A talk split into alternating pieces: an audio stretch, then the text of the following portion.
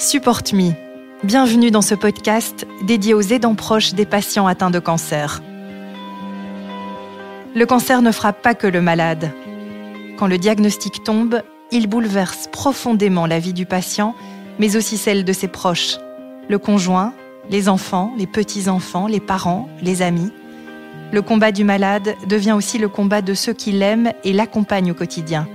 On les appelle les aidants proches.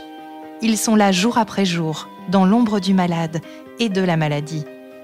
Ils accompagnent, soutiennent, soignent, ils écoutent, encouragent, réconfortent, ils conduisent, cuisinent, nettoient, ils pleurent en cachette, renoncent à leur vie parfois, jusqu'à s'oublier, voire s'épuiser. Et pourtant, leur rôle est essentiel dans l'accompagnement du patient et dans le combat contre la maladie. Stéphane Gessels a 62 ans et il se décrit comme un survivant. En 2015, ce cadre haut placé dans une entreprise pharmaceutique, marié et père de trois enfants, apprend qu'il souffre d'un cancer colorectal métastatique. On lui donne entre 2 et 10% de chances de survie. Je m'appelle Valérie Savoir et vous écoutez Support Me.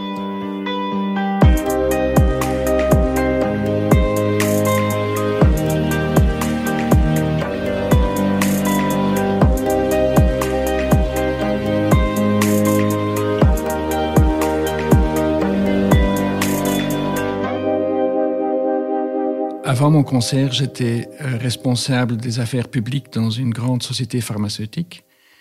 Et j'avais une vie assez intense. Donc, euh, j'étais responsable au niveau international, donc je voyageais beaucoup.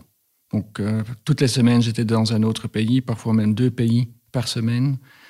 je vivais dans des hôtels, j'étais toujours dans l'avion, sur le train.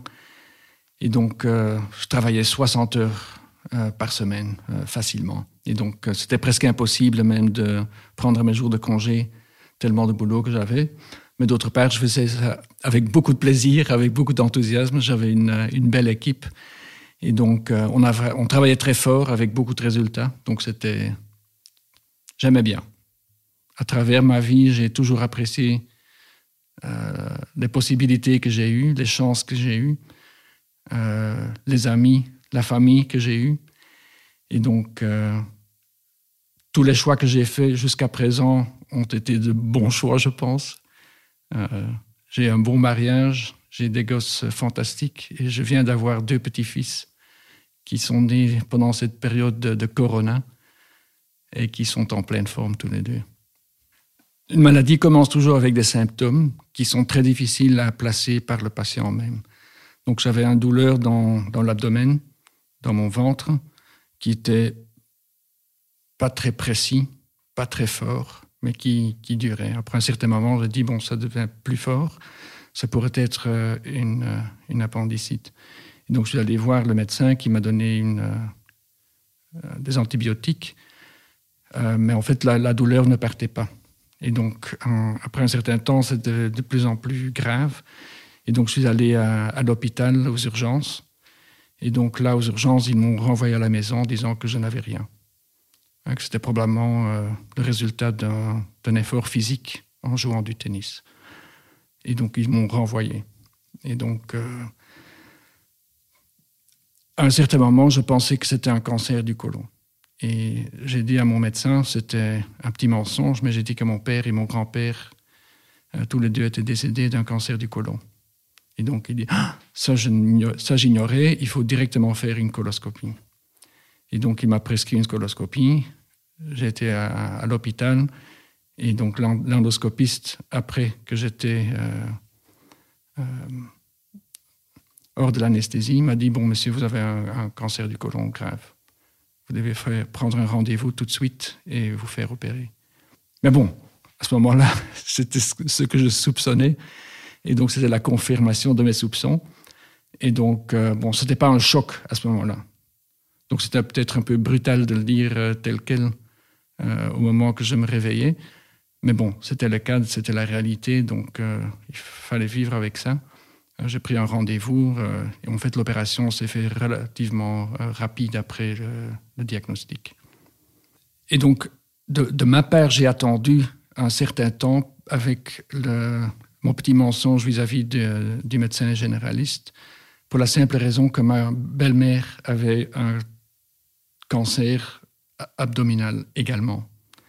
Et donc, elle ne voulait plus être soignée. Donc, on n'a jamais su quelle était le, tumeur euh, primaire.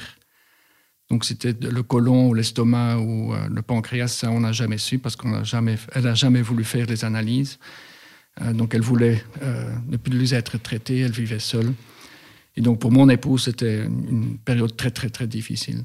Et donc, moi, j'ai essayé de tarder mon propre diagnostic pour ne pas avoir les deux en même temps donc, une fois que ma belle-mère était, était morte, et quelques semaines après, donc, je suis allé chez le médecin généraliste pour lui demander d'avoir une prescription pour une coloscopie. Pour mon épouse, c'était une, une, année extrêmement difficile.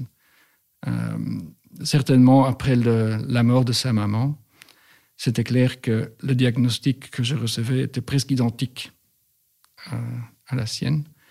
Et donc, par conséquent, elle craignait le même sort. Et donc, c'est très difficile euh, de vivre avec ça, surtout qu'après la première opération que j'avais eue, on a dit, bon, c'est beaucoup plus grave que prévu.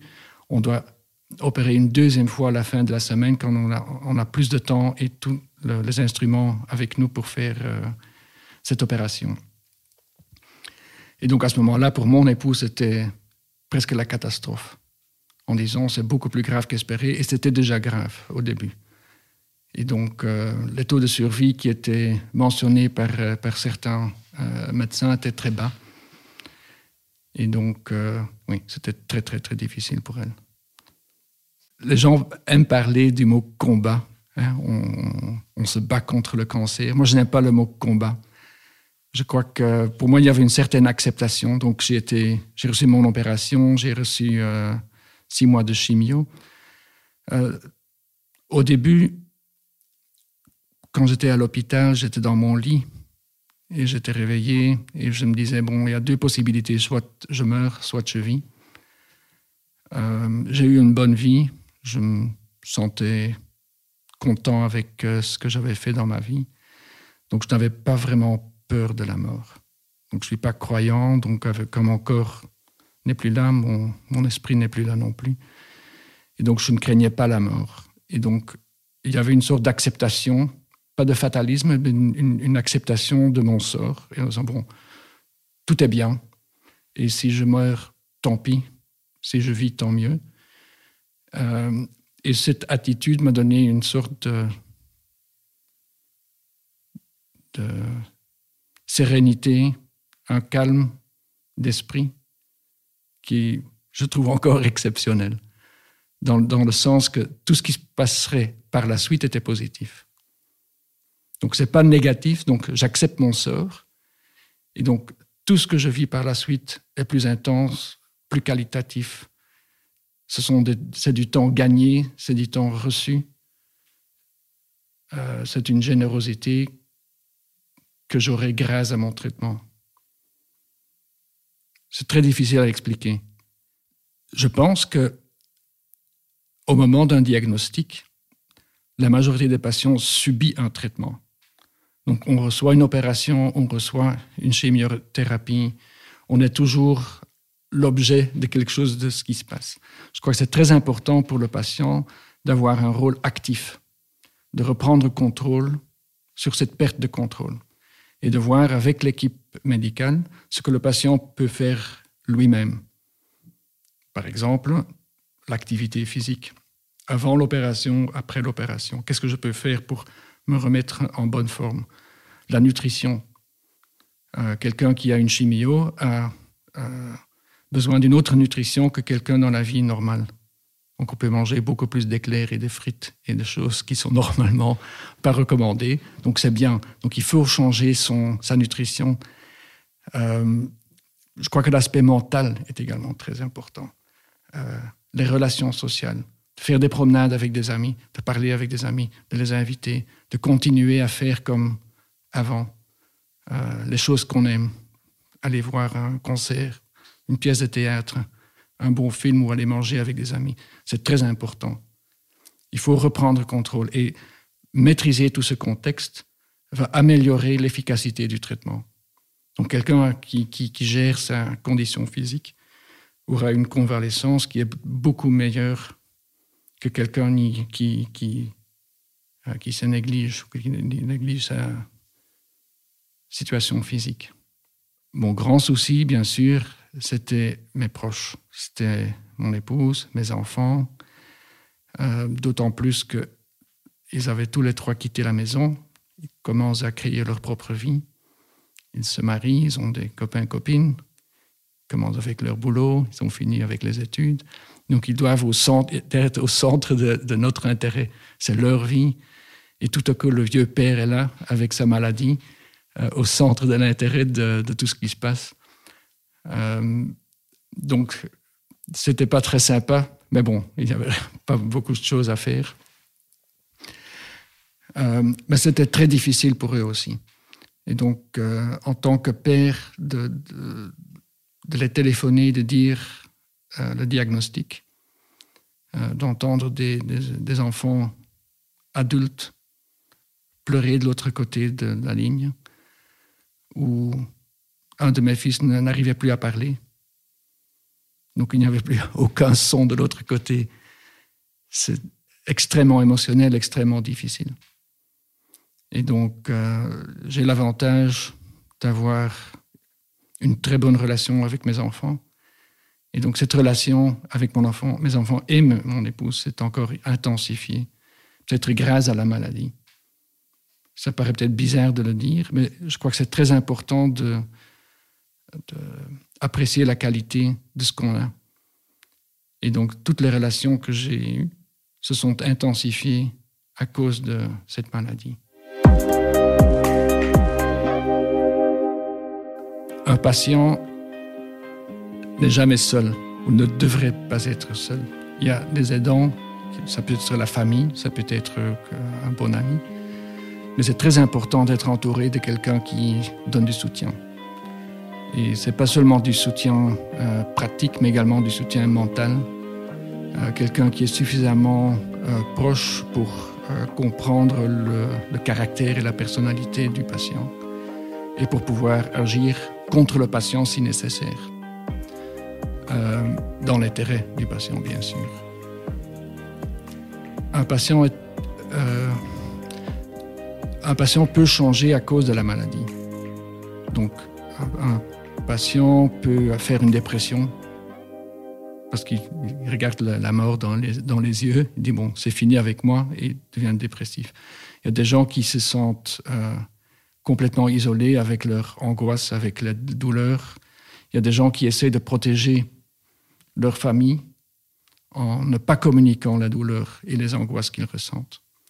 Et je crois que ça, c'est pas la bonne approche. Je crois que la meilleure approche qu'il faut avoir avec, euh, avec les aidants, et avec les proches, avec la famille, c'est d'être honnête pour créer une situation de confiance. Et ça, n'aide à rien de dissimuler une douleur ou, des angoisses. Parce qu'ils vont quand même, si ce n'est pas communiqué, ils vont quand même euh, percevoir les, les, signaux non verbaux et voir, bon, il y a quelque chose qui se passe. Et donc c'est très important de créer cette situation de confiance pour pouvoir avancer et pour faire du progrès.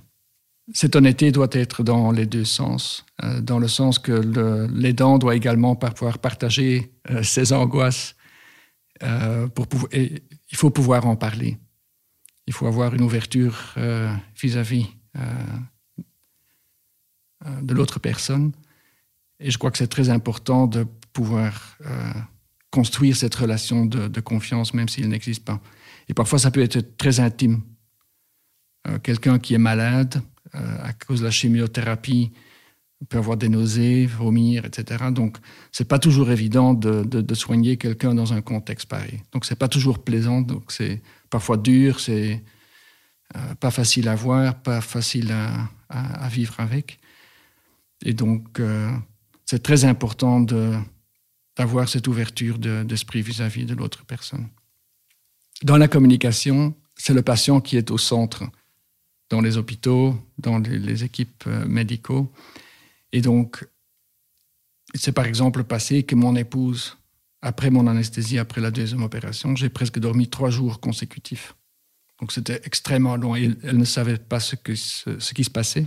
Et donc elle était tous les jours à côté de mon lit en attendant que je me réveille. Et donc elle n'a reçu aucune information. Et donc les infirmières dans le, département d'oncologie euh, digestive n'étaient pas au courant non plus.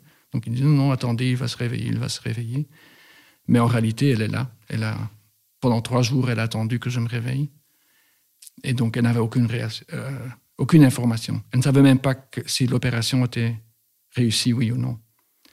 Donc c'est extrêmement important que le, partenaire ou l'aidant participe à toutes les consultations, que cette personne n'est pas exclue de l'information reçue. Dans, le traitement et le soutien du patient, c'est très important d'avoir une division des tâches entre le patient et l'aidant.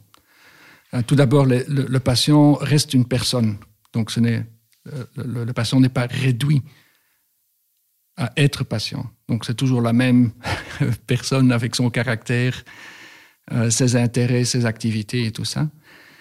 Et donc il faut respecter que cette personne encore sa propre intimité, son petit territoire dans lequel euh, elle peut être active. D'autre part, il faut être clair ce qu'on attend de l'aidant. Et donc ça peut être intrusif ou pas. Et donc, il faut être très clair sur ce qu'on attend mutuellement l'un de l'autre, ce, qui peut être, fait et ce qu'on essaie de garder dans, sa propre, dans son propre euh, territoire, euh, si je peux utiliser ce mot. Et je crois que cette définition va, faciliter la collaboration par la suite. Dans un contexte où très souvent un patient est réduit à être patient, et donc, c'est une petite anecdote que j'ai remarquée quand on avait des, amis euh, pour manger le soir. Et donc, ils parlaient de moi. Et j'étais à la table. Et donc, ils parlaient de mon traitement, ils, parlaient, ils posaient des questions à mon épouse. Et donc, c'était comme si je n'étais plus là. J'étais, réduit à être un patient, mais sans, sans faisant partie du groupe autour de la table. Donc c'était un peu, un peu bizarre.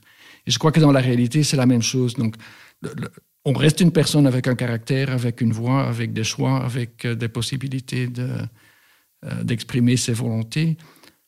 Et donc, l'aidant ne peut pas remplacer ce rôle ou se mettre à la place de, cette personne. Donc, c'est très important d'avoir cette division de tâches et d'avoir une conversation très ouverte sur ce qui est acceptable, oui ou non. Il n'y a pas de, de, règle d'or.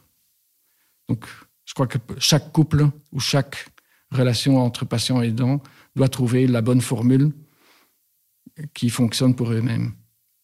Le, diagnostic d'un cancer crée immédiatement une réaction extrêmement positive du monde extérieur, dans le sens que les gens veulent montrer qu'ils sont là pour t'aider. Euh, ils viennent au secours. Ils veulent te parler, ils veulent t'écouter, ils veulent faire des trucs ensemble. Et cette générosité, cette chaleur humaine que j'ai ressentie, euh, que, ce soit la famille, les voisins, les amis, était beaucoup plus intense qu'avant. Donc les gens savent que bon, il a peut-être une période très limitée de, pour vivre, peut-être un an. Euh, donc c'est le moment d'aller le voir. Et donc, à cause du fait que tout à coup, ils, pensent que c'est la fin, il y a une sorte d'intensité qui se met en place. Et donc, on, a, j'ai des conversations avec des amis que je n'aurais jamais eues dans un contexte normal. Beaucoup plus profond, beaucoup plus à l'écoute, beaucoup plus chaleureux. Euh, j'ai fait des promenades avec des amis, on a invité des amis.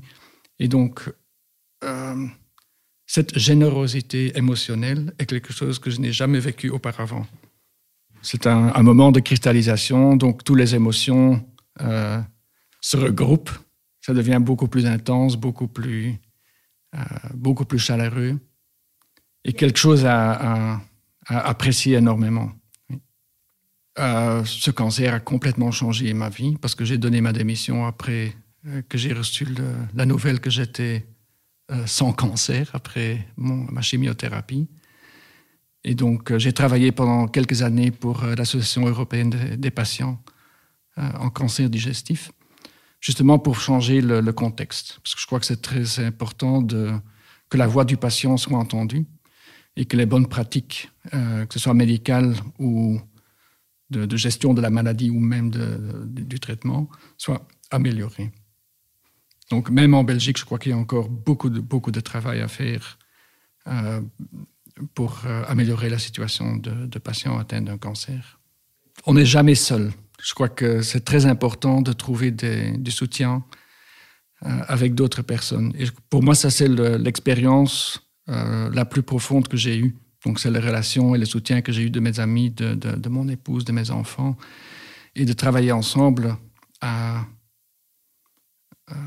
avoir la convalescence, euh, me remettre en forme euh, et même de, partager tout ce qu'on ressent, toutes les émotions, les angoisses, euh, les douleurs et autres. Et pour moi, ça me donne, oui, ça me donne de l'espoir. Je crois que c'est très important pour nous tous en tant que petite famille. ça nous a rapprochés. Mais je crois que également, je crois que quand on, lit les, journaux, on regarde la télé, les, gens se plaignent de tout et de n'importe quoi. Et, je crois qu'avoir une expérience comme j'ai eu aide à relativiser les, choses. Et je crois que ce que j'ai vécu et le, soutien que j'ai eu, la générosité émotionnelle des gens, est quelque chose qui est, fantastique. Et je crois que ce sont des choses très simples, très humaines, mais qui sont dont on parle pas très souvent. Ça reste dans la famille, mais je crois que mon cas n'est pas exceptionnel. Je crois que c'est quelque chose qui est probablement le, vécu de tout euh, patient qui qui a eu un cancer. Un exemple dans, dans le contexte d'avoir confiance avec, euh, avec la famille. À un certain moment, j'avais une, euh, je voyais double, donc je n'arrivais plus à lire donc il y avait une différence entre ce que je voyais avec mon œil gauche et l'œil droit. Et donc les deux euh, n'étaient plus superposés. Et donc, à cause du fait que j'avais déjà eu un cancer, ils pensaient que c'était un, cancer du, du, cerveau. Et donc j'ai fait des tests pour voir si c'était des cancers du cerveau, oui ou non. Et donc à nouveau, c'était un moment d'angoisse. Et donc j'ai caché le fait que je faisais ces tests à mes enfants pour ne pas les angoisser. Et donc, par la suite, c'était vraiment, il n'y avait rien. Donc, mon, cerveau était normal.